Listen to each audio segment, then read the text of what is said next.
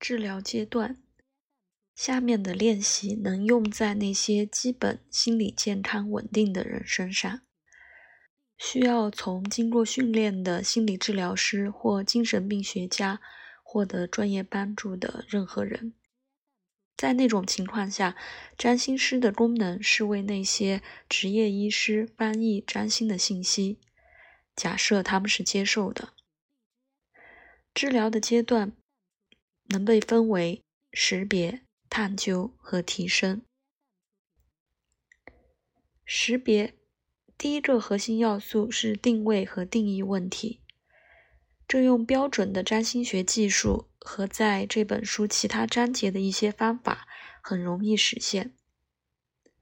医疗占星的主要功能不是提供一个用传统医学术语来说的诊断，尽管这有时候是可能的。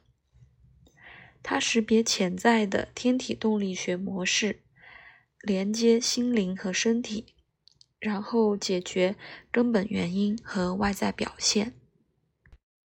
这里潜在的前提是通过在心理上善行的处理问题，在身体上可能会有一个顺流的节约效应。